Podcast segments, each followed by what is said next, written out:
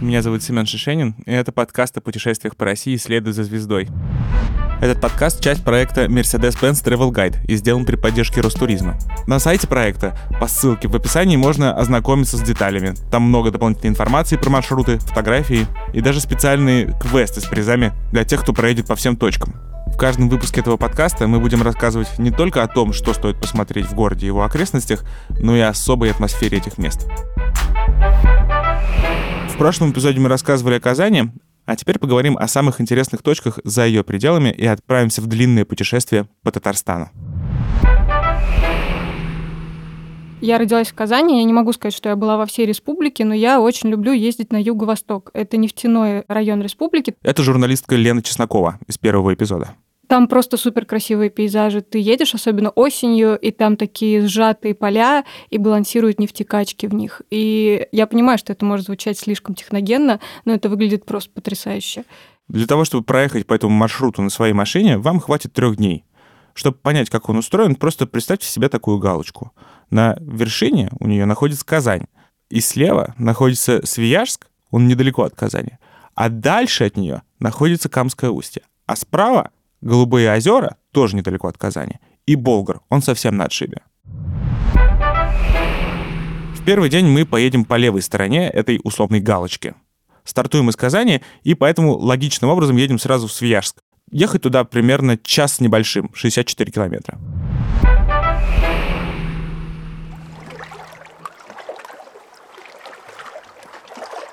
Это город, который находится буквально на острове в Волге. Но так было не всегда. Дело в том, что в 1957 году здесь образовалось так называемое Куйбышевское водохранилище. Река очень разлилась, затопила берега, и они превратились в такую серию островов. И Свияжск — это просто один из них. Он по форме как такой овал, 800 на 600 метров. Его пройти весь можно буквально минут за пять.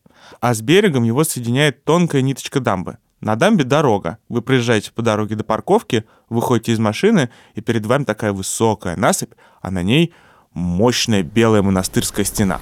И если вы подниметесь по лестнице, за этой стеной вас ожидает целый свой маленький мир. Свияжск основал Иван Грозный в 1551 году. Это была его подготовка к походу на Казань. И в Угличе, это чуть выше по Волге, он э, построил несколько срубов будущей деревянной крепости. Там все это собрал, разобрал, сплавил вниз по реке, заново собрал в Свияжске. И, в общем, с этой базы отправился брать Казань.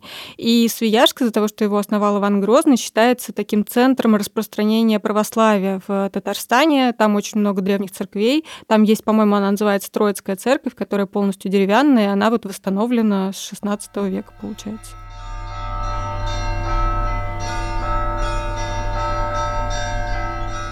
На самом деле то, что Свияжск — это такой форпост православия, видно практически сразу. Вот вы к нему подъезжаете по этой дамбе, которая соединяет его с берегом, и над ним сразу заметно огромное количество куполов и крестов, и ни одного минарета. Этим он сильно отличается от Казани. Здесь на очень небольшой площади сразу три монастыря и несколько церквей. Кажется, даже многовато для такого маленького городка. Кстати, Свияжск, я тебя поправлю немножко, это не город, а поселок. И сейчас там, ну вот население, я думаю, что несколько сотен. Вообще, я бы предложила, чтобы про внутреннее устройство Свияжска рассказал главный человек на полуострове Артем Силкин. Он директор музея-заповедника остров Град Свияжск, и он там живет большую часть времени и все знает. До того, как я стал директором музея-заповедника, я был мэром Свияжска. У нас музей-заповедник, он существует Э, совместно с э, сельским поселением. Живет 250 человек, и тем не менее, вот в таком небольшом населенном пункте есть 7 депутатов местных, есть почта, на почте, где работают. Исполком есть там. Ну, то есть у нас такой микрокосм свой, на самом деле, какой-то. Все, что есть на большой земле, э, в основном есть и у нас, но только очень маленьких размерах. И это люди, они самые стойкие, потому что мимо них постоянно ходят толпы туристов, и особенно это летом им тяжело приходится. И вести в таких условиях какое-то свое хозяйство, растить какие-то свои огороды довольно непросто. И, в общем, там остались только те, кому внимание, в общем-то, нравится. А все остальные переселились в соседние деревни, ну или как-то вообще мигрировали в город. С одной стороны, конечно, иногда ворчат люди. Говорят, что вот раньше у нас было так тихо все, мило и так далее. Но С другой стороны, все прекрасно понимают, что сегодня Свияжск, он живет благодаря вот этому туристическому потоку во многом. Туристы приезжают с 10 утра, скажем, да, в основном, и чаще всего уезжают после 6 вечера. Соответственно, ну, опять-таки, если уж честно вы хотите такой настоящий Свияжск увидеть, то нужно на несколько дней проехать, остановиться в местной гостинице. Потому что когда уезжает э, турист, такой, как город просыпается. Ну, у нас нет выбора. Мы в любом случае являемся частью этого тысячного потока туристов, который наверняка ужасно раздражает местных. Куда нам все-таки идти, что смотреть в Свияжске в первую очередь? Я люблю ходить везде. На самом деле, я настолько уже слился э, с этим небольшим островом за годы работы, что у меня вот весь Свияжск абсолютно любимый. Можно подняться на замечательную смотровую площадку, расположенную в бывшем здании пожарного обоза XIX века.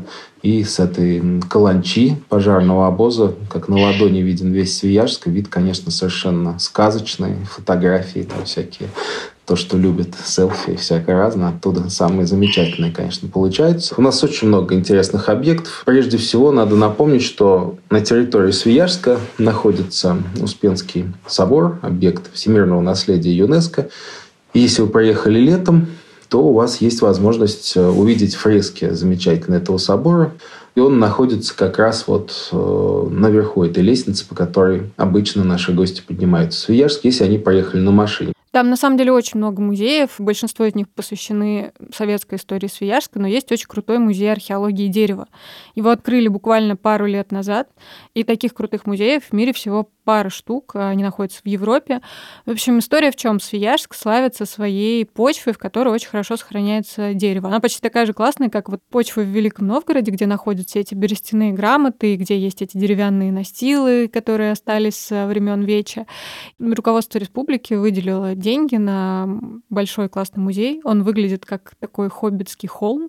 Буквально он находится в яме, потому что в центре музея реконструкция огромного раскопа, так как это видят археологи. То есть там несколько э, слоев деревянного фундамента здания, и вокруг них э, какое-то археологическое оборудование. Ну, в общем, видно, как археологи с деревом работают. Плюс там масса всяких интерактивных модулей, большая панорама, 20-метровая, такой как бы мультик на стену, который проецируется. 400 персонажей таких мультипликационных ходят, бродят, показывают, чем занимались свияжане в 16 веке. Главный художник этой панорамы наш замечательный житель Крашит Софиулин. Он наработал художником у Андрея Тарковского на фильме «Сталкер». Плюс там масса всяких находок, которые можно рассматривать. Там какие-то кожаные мечи 16 века, лыжи, игрушки детские, предметы обихода.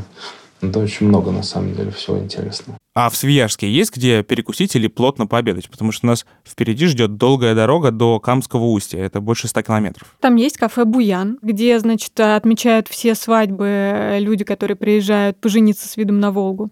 Там есть рыбный ресторан на самом берегу Волги, где готовят рыбу, которую, естественно, выловили там же в Волге. Рыбная кухня, она не понаслышке знакома с Виежаном. Есть даже какие-то локальные рецепты. Ну, во-первых, ну, есть такая вот свияжская браконьерская уха, как ее называют. Ну, что на самом самом деле смешно, потому что в свое время, в 90-е годы, так получилось, что в Свияжске порядка ну, там 100 человек осталось без работы. Соответственно, браконьеры было все, местное население практически людям, как надо было живешь, конечно, они ловили рыбу. Эта ухан отличается тем, что туда а, добавляют икру сазановых рыб в достаточно большом количестве. Она придает своеобразный оттенок вкуса. Ну и, кстати, у меня тоже есть э, свой личный рецепт. Это уха из воблы на пшенной крупе. Подумываю, наверное, надо уже книгу рецептов свияжских писать. Недавно открылся такой замечательный ну, как сейчас говорят, проект под названием «Чайное свияжское общество трезвости». У нас действительно в конце XIX века действовало подразделение Свияжское Казанское общество трезвости. Ну и у них была такая идея, что русский народ можно отвлечь от его любимого занятия открытием чайных. Ну и мы в память вот об этом событии открыли чайную, где всякие виды чая интересные можно попробовать из советских таких сервизов 60-х, 70-х годов. На стенах а, развешаны такие трактирные картины, так называемые. Я одну картину купил в Камбодже за 10 долларов на рынке. Там какой-то такой непонятный камбоджийский сюжет изображен. Некая дева-русалка, и какой-то демон, значит, пытается уволочь. Я подумал, что это похоже на битву принцессы чая с демоном алкоголя. Ну и соответствующая надпись украшает сейчас эту картину. Ну, такой, такой в общем, юморин по мере сил. Пока вы физически не придете в гости, вы не сможете в полной мере ощутить эту атмосферу. Потому что я не раз, конечно, слышал от наших гостей, которые так вздыхали, особенно вот из больших городов, и говорили, ой, переехать что ли к вам? Атмосфера Свияжска, она, конечно, затягивает всех. Следующий пункт на нашем маршруте — это знаменитое Камское устье. Нам туда нужно успеть до вечера, поэтому имейте в виду, что ехать туда примерно полтора часа. Камское устье расположено ниже по течению Волги и ровно в том месте, где в нее впадает Кама, поэтому она так и называется. Волга там очень широко разливается, и это место известно своими необыкновенными пейзажами. Мы с ребятами в казанской редакции шутили, что Камское устье — это такая татарстанская Нормандия, потому что там высокие скалы, там широченная кама, которая похожа на холодное Северное море. А еще несколько лет назад там начали делать мягкие сыры, производить камамбер и бри. И еще там удивительно несколько лет назад разбили виноградник. Остановиться здесь можно в отеле «Камский трофей». Это очень современное заведение, здесь прекрасный дизайн номеров, хорошее обслуживание. А еще тут есть ресторан, где можно поужинать по приезду и позавтракать с утра. На второй день нас ждет очень много продвижений, поэтому встать надо пораньше. Мы переночевали в отеле, и наступает второй день нашего путешествия. Он будет очень насыщенным, и в нем будет много перемещений. Мы поднимемся на гору Лабач и посмотрим с нее на слияние Камы и Волги. Гора Лабач — это самая высокая точка на месте слияния Камы и Волги. То есть оттуда открывается, собственно, потрясающий весь этот вид на татарскую Нормандию. Особенно много палаток и туристов там в августе, потому что в августе очень красивое небо, звездопад, и люди вот, значит, ночью смотрят на звезды, а днем карабкаются по заброшенным штольням, такие пещеры, где добывали гипс. Я знаю, что между вот этими штольнями и поселком Камское устье есть тропка, по которой, собственно, очень красиво гулять, и вот где-то по пути есть такая каменная арка, которая образовалась э, из-за того, что вода ее как-то так промыла посередине. Но эта арка — это прям такой инстаспот. Э, если вы в Инстаграме забьете геотек Камское устье, скорее всего, найдете очень много фотографий с этой аркой. Я, кстати, знаю девушку, которая совсем недавно побывала в этих местах. Я попросил ее записать для нас свои впечатления. Всем привет, меня зовут Диляра. Мне 28 лет, и я блогер. В Камском устье я была несколько раз. При въезде в поселок, там такая большая вывеска Камское устье. От него мы сворачиваем налево и оставляем машину прямо около а, леса. И дальше нас ждет крутой спуск вниз. Но там кто-то из местных, наверное, сделал такие удобные самодельные ступеньки, и спуститься можно нормально. Переходим через родник, и направо идем минут пять еще вдоль берега. Там очень красивый берег с огромными такими булыжниками, с камнями, через которые нужно пробираться, поэтому советую одеть удобную обувь. А, ну и нас там ждет прекрасная арка. Выглядит намного круче, чем я ее представляла себе, когда видела на фотографиях. Она намного больше и намного объемнее, стоит прямо около берега. Тишь, гладь, красота. Берег усеян очень красивыми камнями, и кто-то из местных, опять-таки, наверное, сделал пару лавочек самодельных, чтобы люди сидели и наслаждались видом на воду и на арку. Обязательно для посещения пункт в Камском устье — это Юрьевская пещера. Дорога до нее займет всего минут 10 на машине. Лена, расскажи, что нужно знать про это место. Если вы собираетесь в Юрьевскую пещеру, вам нужно будет полное обмундирование с фонариком, с удобными ботинками, с одеждой, которая не пачкается, потому что там местами нельзя встать в полный рост, а где-то тоннели и скаты устроены так, что нужно, в общем, упираться руками и ногами, чтобы не упасть. Если вы вышли из отеля рано с утра, то сейчас примерно середина дня, и нам пора отправляться дальше. Кстати, конечная точка нашего маршрута, город Болгар, находится буквально через реку от нас. Но чтобы до туда добраться, нам придется вернуться в Казань, потому что мост через реку есть только там. А рядом с Казанью как раз есть промежуточная точка нашего маршрута. Она называется Голубые озера. Там очень красиво, а еще там можно заниматься дайвингом. Говорят, круглый год. Глубина вот этого самого озера, где чаще всего ныряют, 18 метров. Температура там всегда одинаковая, где-то 7 градусов, поэтому ныряют там и летом, и зимой. Голубым она называется, потому что там на дне глина какого-то особенного состава, и вот она придает воде такой оттенок. И вот эту вот глину используют в косметологических целях в татарстанских санаториях. А самое удивительное, что я знаю про Голубые озера, что там каждый Новый год Казанское сообщество дайверов на дне устанавливает елку и водит вокруг нее хороводы и поют, насколько это возможно, на глубине какую-то песню. Я смотрела видео, это выглядит удивительно, посмотрите тоже. Температура там всегда одинаковая, примерно 7 градусов. Дело в том, что там карстовый провал, из которого бьют вот эти вот подземные источники, и из-за этого там каждый день обновляется просто какое-то огромное количество воды, и температура всегда одинаковая. Если вы приехали сюда зимой, и у вас нет настроения заниматься дайвингом, то рядом есть прекрасная альтернатива – Свияжские холмы. Это такая горнолыжная база неподалеку от того самого Свияжска. Летом там можно поиграть в гольф, а зимой покататься на сноуборде. В любом случае, после такого насыщенного дня нам пора ехать вечером уже в Казань ночевать, потому что завтра мы едем в Болгар, а это займет весь день. До Болгара от Казани примерно 2,5 часа, поэтому на все путешествие вам нужно закладывать 5-7 часов. Выезжайте пораньше. На самом деле Болгар кажется таким антиподом Свияжска, потому что если Свияжск — это такой форпост православия, то в Болгаре начинается исламская история Татарстана. Болгар действительно очень древний город. На самом деле там еще до того, как он стал городом, находят какие-то останки жилищ эпохи железа, насколько я помню из курса археологии. Но само городище было основано где-то в X веке. Было такое государство, Волжская Булгария. Вообще волжские булгары — это одни из предков современных татар. И вот в 922 году в Волжской Булгарии происходит супер важное для истории казанских татар событие. Булгары принимают ислам. И с тех пор ислам начинает распространяться на Волге. И сейчас там большой заповедник, и его, как и Свияжск, как и Казанский Кремль, недавно включили в список э, наследия ЮНЕСКО. Болгар — это место, куда археологов и молодых студентов долгое время отправляли на раскопки.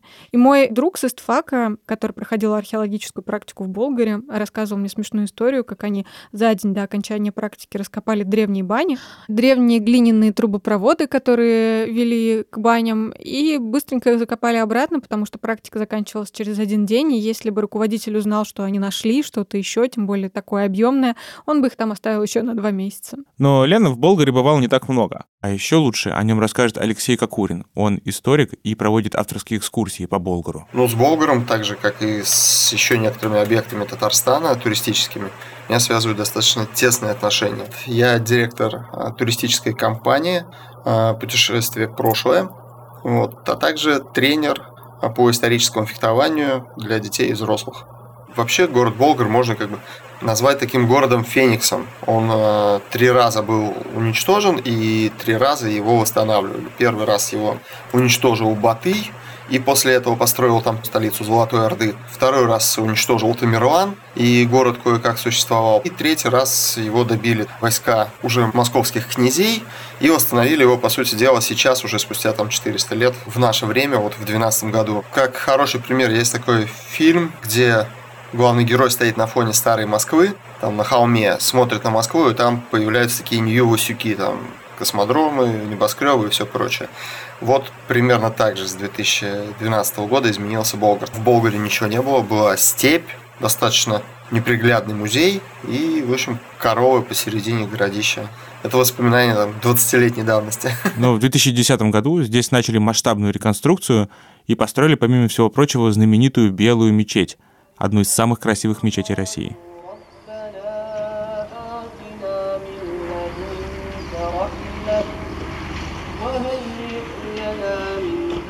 На самом деле Белая мечеть это действующая мечеть. Это современная уже постройка мечети. Она издалека напоминает Тадж-Махал такой. Если сравнивать, например, с э, Кул-Шариф или с большими мечетями Чечни, это совершенно другое строение. Скажем так, оно снаружи более помпезное, так выглядит очень э, хорошо, а внутри достаточно аскетично. То есть это действительно храм, в который приходят люди молиться. Вот туда можете зайти, там на входе вам выдадут э, бахилы, попросят вести себя тихо. Всегда всех спокойно пускают, всегда люди с пониманием, с уважением ко всему относятся. То есть это место, куда стоит зайти, где стоит посидеть, выдохнуть, о чем-то подумать о своем и отправиться в путешествие там по тому же Болгру дальше. Другое здание, которое бросается в глаза в историческом центре Болгара, это желтый купол музея Корана. Там хранится самый большой печатный Коран в мире. И э, как раз это сооружение у нас стоит на берегу обрыва высокого. То есть можно сфоткаться так, чтобы было огромное здание, и за тобой был 40-километровый разлив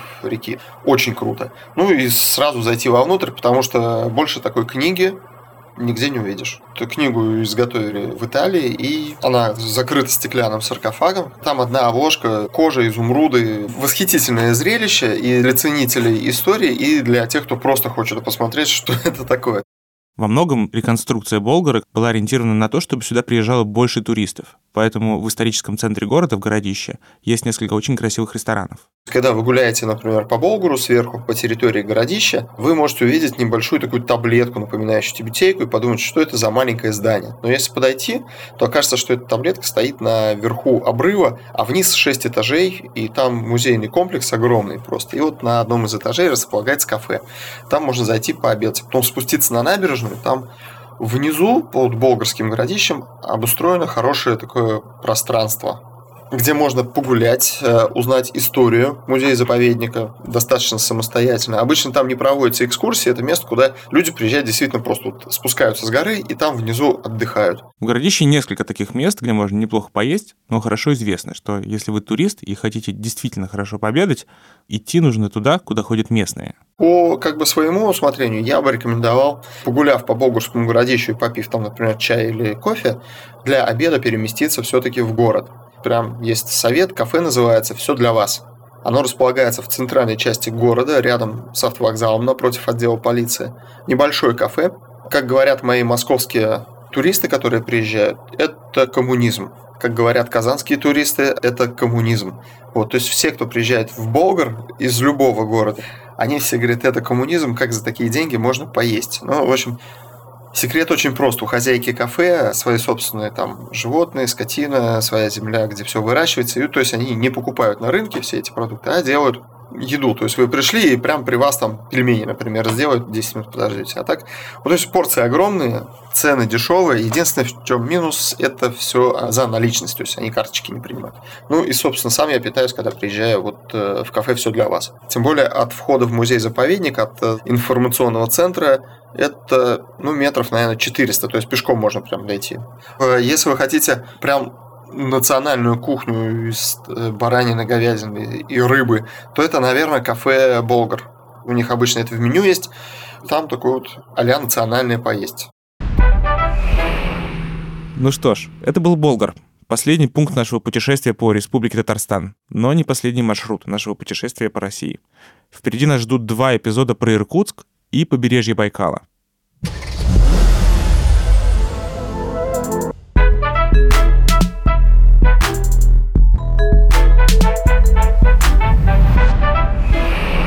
С вами был подкаст о путешествиях России «Следуй за звездой» и его ведущий Семен Шишенин.